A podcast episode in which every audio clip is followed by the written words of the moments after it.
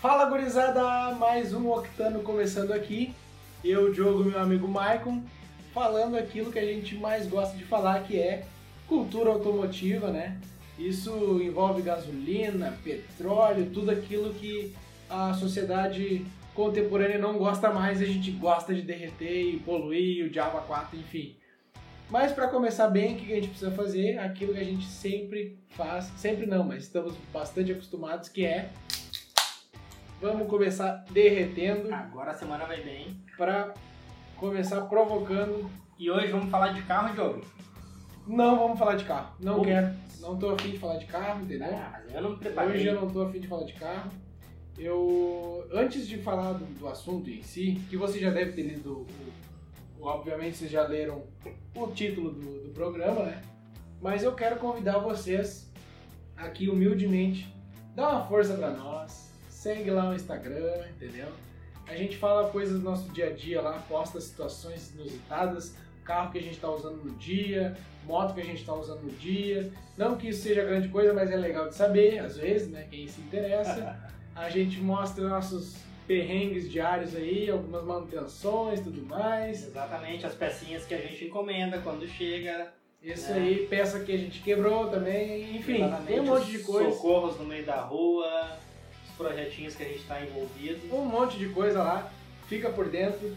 No YouTube a gente também está começando a alimentar lá alguma coisinha para deixar vocês por dentro do quem são os dois doentes mentais atrás da, da Octano, né? Mas enfim, espero que vocês gostem, espero que vocês entendam também essa doença que se chama Gearhead, né? Pessoas que gostam de, sei lá, poluir. E hoje a gente vai sair um pouquinho fora do ninho ali, né? Meio perdido, assim, cambaleando, não sabendo direito o que falar. É, nós somos usuários, tá? Óbvio, nós gostamos, nós temos motos, duas rodas, relação, engrenagem, correia e tudo que envolve, né? É, Exatamente, vento na cara. exatamente, cara. capacetezinho ali, pau na máquina. Porque só quem já andou de moto sabe o que é andar de moto, né? É. É, é uma sensação bem, bem tipo assim, ó, não precisa ter muita cilindrada pra te divertir, tá? Exato. Diferente de um, de um carro, né? Porque- Não que o carro com baixa cilindrada também não se divirta, mas A a, é sensação algo- de dependência é maior na É, moto, entendeu? exatamente. E vocês sabem, eu já postei no próprio Instagram, pra quem não, não segue, vai lá e segue.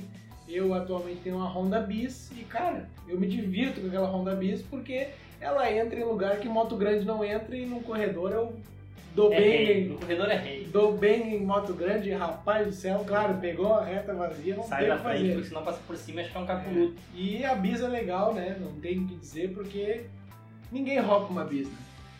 Não. Porque a Bis, assim, ó, É uma incomodação por ser Honda? Então Primeiro que, rouba. primeiro que ela é a base da cadeia alimentar, né? Toda e qualquer peça mais barata possível é de uma Honda Bis. Não, isso é verdade. Pode ali comprar um patê e cinco pãezinhos e uma relação de beijo. né? Exatamente. Não, ninguém vai roubar uma bis para vender peça porque não tem porquê. Exatamente. E ninguém vai roubar uma bis para fazer fuga porque não tem também como fazer fuga com uma bis. né? Exceto seja Então- num parquinho de diversões. E, cara, moto, vantagens de moto, inúmeras vantagens, mas entre Eu elas, paga meio estacionamento, paga meio pedágio na maioria A dos mai- lugares. aqui no Brasil, onde a gasolina é 5 pila, a maior de todas é a economia. economia e outra, tu vai, não tem vaga, atira no mato, vai, faz teu problema que tem que resolver no, no centro da cidade, volta, pega ela, dá três pedaladas e vai embora, entendeu? Não tem, não tem outra explicação. Então assim, ó, moto é sim uma paixão, é uma coisa fora de série, carro é legal, é legal, mas moto também tem um carinho especial dentro dos corações de gente, cada gearhead aí. Tem, quem tem oportunidade, dá uma banda de moto, dá uma acelerada, uma colada de punho, pode ser uma cinquentinha, cara. Vocês vão ver a emoção que é, a sensação que vai morrer em qualquer momento, é demais. É legal, é legal. Eu gosto muito de moto. Eu acho que também como jogo assim, já tive motos. Cara, moto é aquela coisa que tu tá sempre, por mais que o, o- o mundo seja carro ali, mas tu tá sempre dando uma pesquisadinha nos valores daquela que tu realmente gosta, porque é algo que todo auto-entusiasta pensa. A garagem perfeita tem que ter os carros que eu gosto e no cantinho tem que ter aquela moto pra domingo de manhã de sol dar uma bandinha. Claro que sim. E, cara, hoje, nem eu falei pra vocês, minha experiência é com uma bis, né? Atualmente. Claro que ninguém tira carteira com uma bis, né? Então eu já dirigi outras motos, já tive a oportunidade de andar em outras motos. mas a Bis hoje é a que me atende questão de dia a dia, né? Eu tenho o baúzinho dela, vou ali, boto a minha, meus três pãezinhos da padaria, vou pra missa, volto, né? Vou lá pro serviço, vou pra faculdade, faço um monte de coisa e ainda cabe o capacete quando eu preciso, boto ali, fecho, vai embora, alegria. certinho. Então, assim, mas o, o assunto aqui, na verdade, é a maior rixa ciclística. é motociclística. talvez. Motociclista, exatamente. Motociclística que esse país já viu Ah, e verá, eu acredito. Disparado, com certeza. Fechei total contigo. Que são as duas gigantes japonesas, Honda versus Yamaha. É, e aí ali é Davi e Golias, bem dizer, né? Exatamente, eu acho que. Acho que a- é, é que assim, né? A, a Honda abriu pra carros, né? A Yamaha abriu pra instrumentos musicais, então a- É, fica meio, meio disparelho, assim. é, eu, eu sou suspeito pra falar, tá? Eu, sou- eu gosto muito da Honda. Eu particularmente tenho apenas a moto hoje de Honda, né? E um teclado da Yamaha, eu acho. Que eu acho que é o que eu tenho, assim. O Michael, por outro lado, ele tem um Civic da Honda e que mais? É, eu já tive Hondas, né? Já tive motos de alta cilindrada da Honda, pequena cilindrada da Honda, e eh, já tive moto de baixa cilindrada e média cilindrada da Yamaha. Eu gosto das duas. Eu acho que a Honda ela é sim mais desenvolvida tecnologicamente, até mesmo por uma questão de escolher o segmento e se manter. Mas hoje, diferentemente do Diogo, eu tô aqui para defender e mostrar que a Yamaha também tem pontos muito bons, pontos fortes e que essa mística que rola, esse estereótipo que se constrói que Yamaha não é uma moto boa, ah, pode ser facilmente desconstruído até mesmo por pessoas leigas como eu, né? E aí eu não deixo de fazer valer aquela máxima de que moto é Yamaha e o resto é Honda. É. Então seguimos. E o japonês ele não tem a moto roubada porque ele compra Yamaha. que bosta. Mas enfim. O, o grande caso tá, é que, na verdade, Onde que surgiu essa peleia no Brasil? É, a- sabe? a década de 70 foi onde começaram as motocicletas vir com força pro Brasil, né? Claro, antes disso existiam motos no Brasil? Existiam.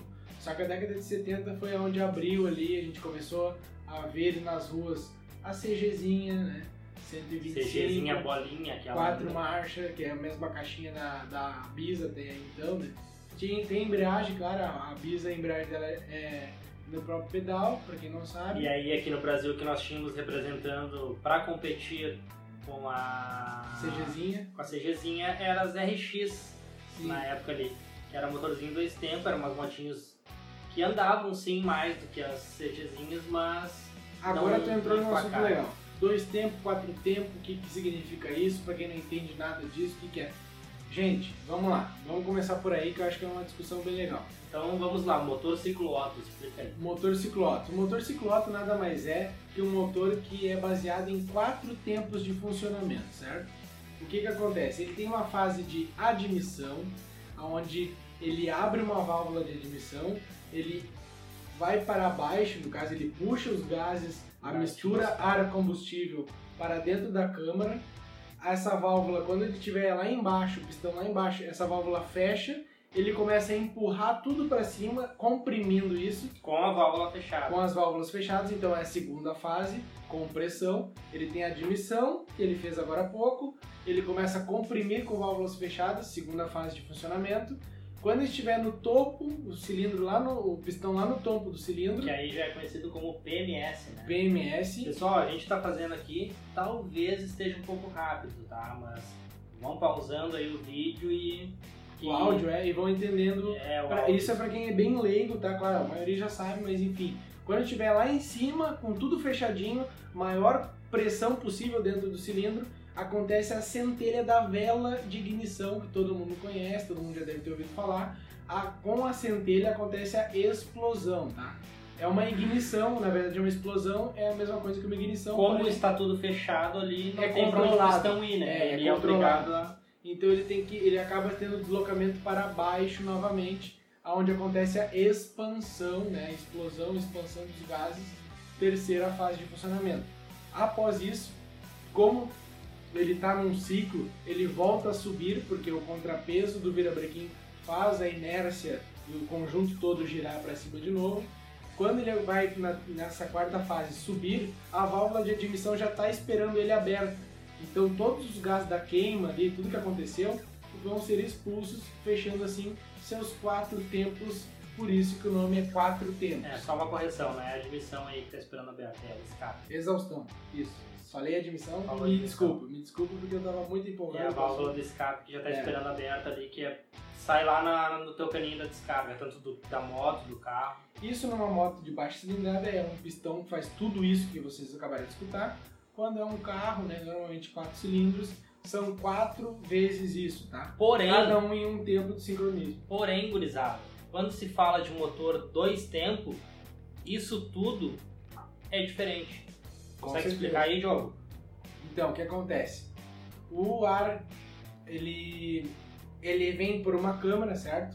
E o óleo e o combustível, eles vêm de uma espécie de cárter, aonde esse óleo misturado com combustível e, e uma não, não existem válvulas, no caso, são palhetas que fazem a função da válvula. Eles injetam a mistura ar-combustível em cima do, do nosso Do pistão. pistãozinho. O pistão desce, ele, então, quando ele desce, ele puxa toda essa mistura que tem ali. Quando ele so- já explodindo, né? Já, já explodindo. Quando ele sobe comprimindo, ele isola essa parte da palheta. Tudo isso porque o virabrequim está sincronizado com alguns, alguns canais de alimentação, tudo isso. E ele já sempre desce explodindo, entendeu? Ele sobe comprimindo, desce explodindo Isso. porque ele não precisa dessa parte de compressão, admissão, É. explosão, expansão, Ou, exaustão. ou seja, para leigo entender, né? O motor dois tempos ele faz tudo que o quatro tempos faz, Na só metade que na do metade do tempo. Né? Ele não precisa de quatro tempos, ele precisa de dois tempos para fazer todo aquele ciclo perfeito para o motor né, funcionar. Eu Motor até peço perdão pra vocês porque eu acredito que a minha explicação de, dois, de quatro tempos ficou bem melhor que a de dois tempos. Não, mas ficou boa e acho que deu para entender. Mas é, é exatamente isso. Eu- O, o próprio sim, o pistão ele desce já explodindo e, admi- e admitindo tudo. Tudo por causa das palhetas que Exatamente. Porque o cárter funciona como uma pré-câmara para abastecer É. o próprio pistão depois. Exatamente. Que teoricamente é mais eficiente. O que mata esse motor é a nossa questão ambiental, né? Exatamente. Se for olhar apenas em avaliação mecânica, o dois tempos ele é sim mais eficiente. Infelizmente e ou felizmente, né? Porque também temos que preservar o nosso mundo aqui, pensando nas outras gerações. Então ele acaba não sendo tão bacana assim, ambientalmente falando. Qual que, que, que isso significa na prática, tá? Por que, que um motor dois tempos é, o pessoal cultua tanto? Por que, que o quatro tempos tem gente que gosta, tem gente que prefere dois tempos? O que, que acontece? Existe, existiu nos anos 80 aí uma rixa entre, bebida- entre Mas eu Honda- acho que antes de tu entrar nessa, eu posso explicar um pouquinho por que, que o pessoal cultua tanto Tá, dois vai tempos. lá, vai lá. Porque se ele faz tudo que um motor quatro tempos faz na metade do tempo, aquela resposta de potência tu também tem na metade do tempo. Exatamente. Ou seja, se na moto quatro tempos tu tem um torque máximo a 5.000 RPMs, em uma moto dois tempos tu já vai ter esse torque disponível no teu peito ali, aquela patada, a 2.500 RPMs. Então é por isso que é tão bacana e que em tiros curtos, por exemplo, as motos dois tempos eram quase que impegáveis. E assim, mesmo gente, com diferença de cilindrada. Essa- essas motinhas que a gente vê andando na rua, bicicletinhas com motor 50 cilindradas, isso aí são, são dois tempos, tá? Não são configurações quatro tempos. Esse barulhinho chato que vocês escutam, isso aí é tudo coisa de dois tempos, tá? A CG, quando faz um barulho desse jeito, as Hondas, quando faz um barulho desse jeito, é porque o cano tá todo arregaçado, entendeu? Agora, o barulhinho original de uma dois tempos é o ring, ding, ding, ding, ding, ding, ring, ding, ding, Ele uma é assim mesmo. É uma coisinha muito legal. É a marca registrada do motor dois tempos, inclusive tu vê bicicletinha 50 cilindradas, 80 cilindradas com esse mesmo ronquinho. né? E é aquilo, tu consegue extrair muita potência de pouca cilindrada, tanto é que nos anos 80, como eu estava dizendo, existiu uma rixa que eu acho que foi a maior rixa, Até hoje Brasileira eu de não, não conheço nenhuma que superou. foi a Viúva Negra RD350 da Yamaha versus Sete Galo, que nada mais é que a CB 750 cilindradas da Honda. Por que, que uma moto com quase o dobro de cilindradas era. Mais que o dobro. Mais que o dobro. Mais que o dobro, Mais claro, que o dobro. mais que o dobro. Fiz uma matemática bem burra aqui. Mais que o dobro de cilindradas era praticamente superada, e era superada, na verdade, em alguns casos, pela, pela RD 350. Pra quem não sabe, a gente tá falando aqui, pra quem não entende nada do assunto, tá? É a mesma coisa que eu pegar um Vectra 2.0, um Uno 1.0 e o Uno andar junto com o Vectra em absolutamente tudo. Ele Ou- arranca junto, ele tem final junto, ele, Exatamente. ele é impressionante. O É um Uninho que consegue andar junto com um carro 2.0. Isso. Sem preparação, né? Original. Original de fábrica. O que, que isso significa? Qual é a mágica pra fazer isso? o motor dois tempos. Então assim, ó, o motor dois tempos ele tem essa dádiva de entregar mais com menos cilindrada, porque ele está sempre explodindo. Ele em ônus disso, né? Qual é os problemas dessa configuração? O motor tende a esquentar mais rápido, certo? Problemas de lubrificação, por exemplo, lubrificação não. Problemas de superaquecimento eram bem comuns. E esse é o motivo de misturar o óleo É, o óleo é um, é um aditivo refrigerante Exato. e lubrificante do sistema e também um caso que todo Porque as pessoas sabe, acham que ah, o dois tempos ele só funciona se tiver óleo. Não, se tiver uma moto dois tempos, qualquer motor dois tempos e não misturar o óleo, ele vai funcionar. Porém, a vida útil dele vai ser bem pequena. é, Porque o vai- óleo ele tem uma função ali de né, refrigeração, de Exatamente. lubrificação, então Inclusive existiam radiadores de óleo mais, né? até hoje existem ca- motos quatro tempos, enfim. Mas a grande questão que o pessoal conhece bastante a RD 350 como o apelido de viúva negra, ela acabava matando o seu dono, né? Matando o seu companheiro, porque teoricamente, todo mundo fala isso, os freios dessa moto não eram suficientes para a potência dela, por quê? Basicamente, motores dois tempos, tu não tem a dádiva, né? A, a- condição de segurar o motor na caixa de marcha. Ou seja, isso acontecia nas DKV também, né? Pra quem não sabe, as DKV, aquelas, aqueles carrinhos que pareciam uma, um fusquinha com, com a bundinha de pinto, todo mundo fala, enfim. Ele também era um carrinho dois tempos. Tem uma piada sobre frear um DKV, como é que funciona para frear um DKV e tudo mais. E é exatamente essa questão ele é uma configuração de motor que tu não consegue ter resistência colocando a força da caixa de marcha sobre o motor. Que é uma coisa que todo mundo faz hoje em dia. Por exemplo, caminhões descendo serra, tu segura o caminhão inteiro no, no- no motor do, do Sim, freio diesel, motor. freio, é o, tal- o famoso freio motor. E uma moto desse, nessa configuração, dois tempos, a própria DKV, não tinha essa característica.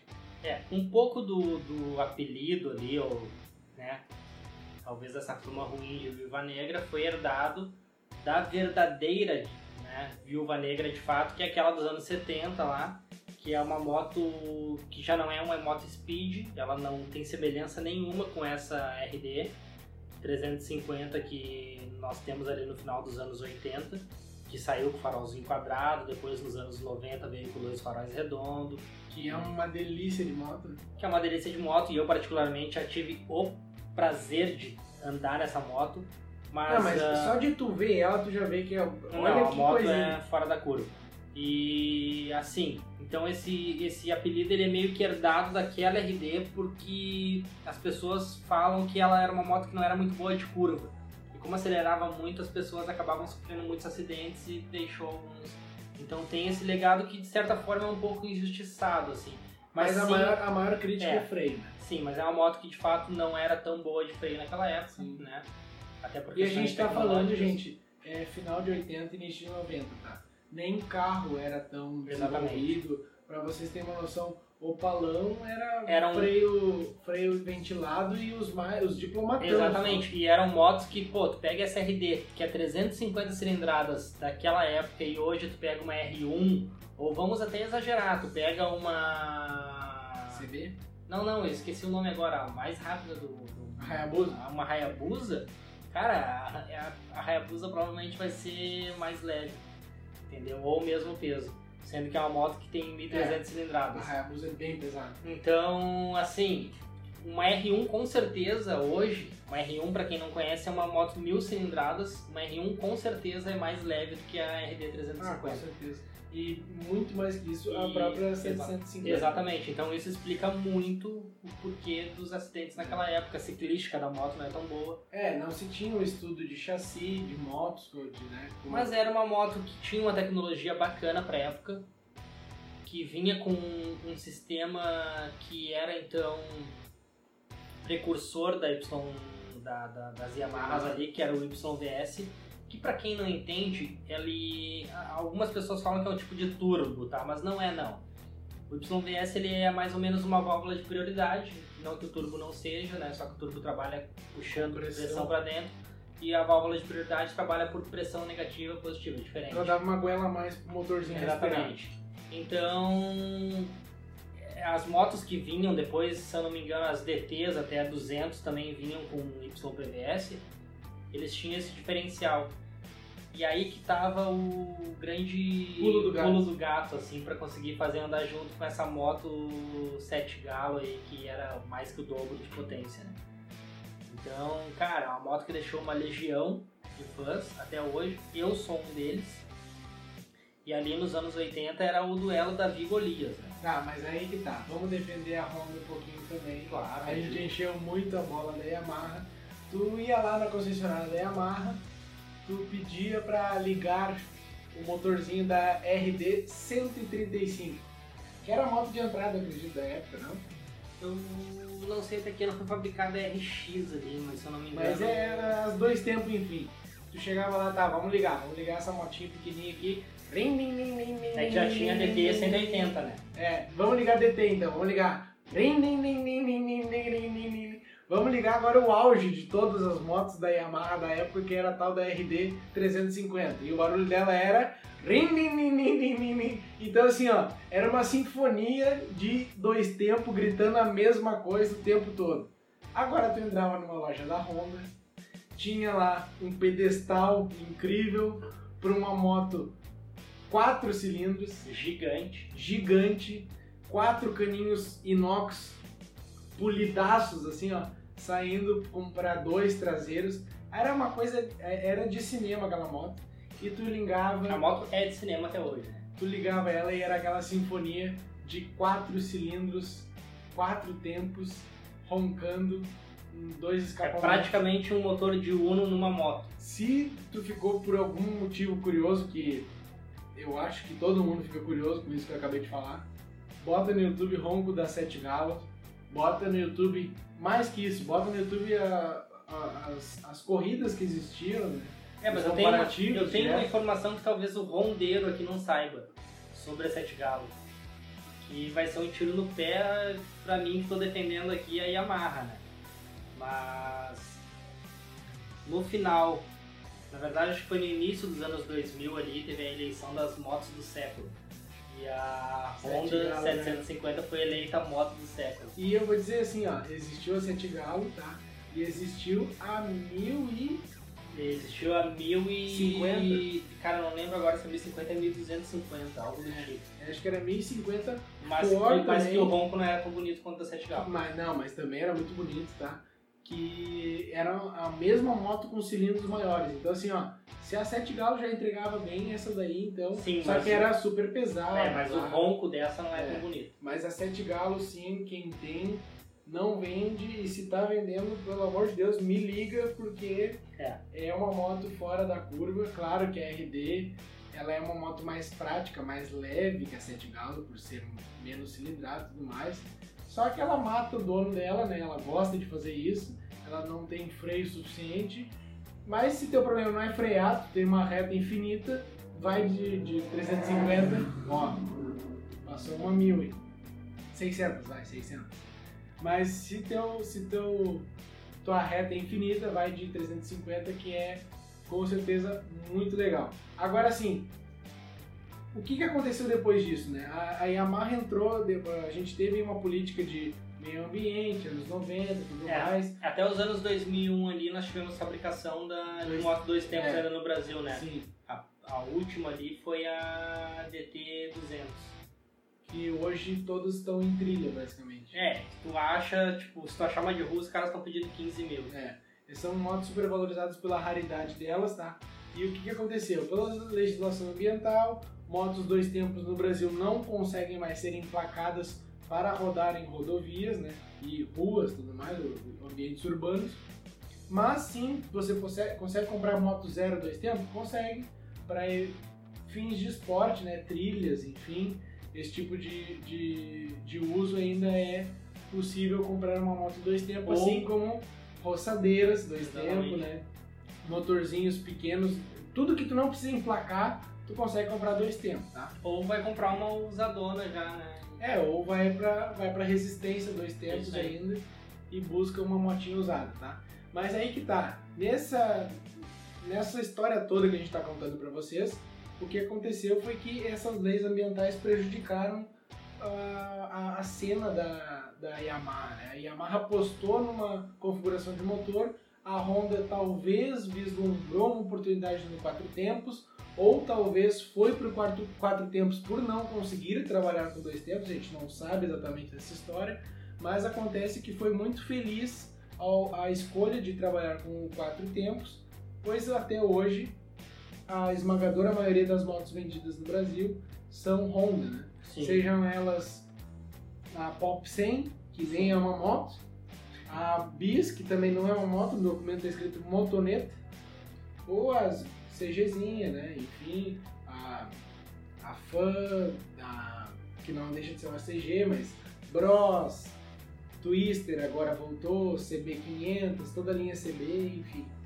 É, é interessante isso. Mas tu sabe que tá falando agora ali de legislação e ter matado os dois tempos.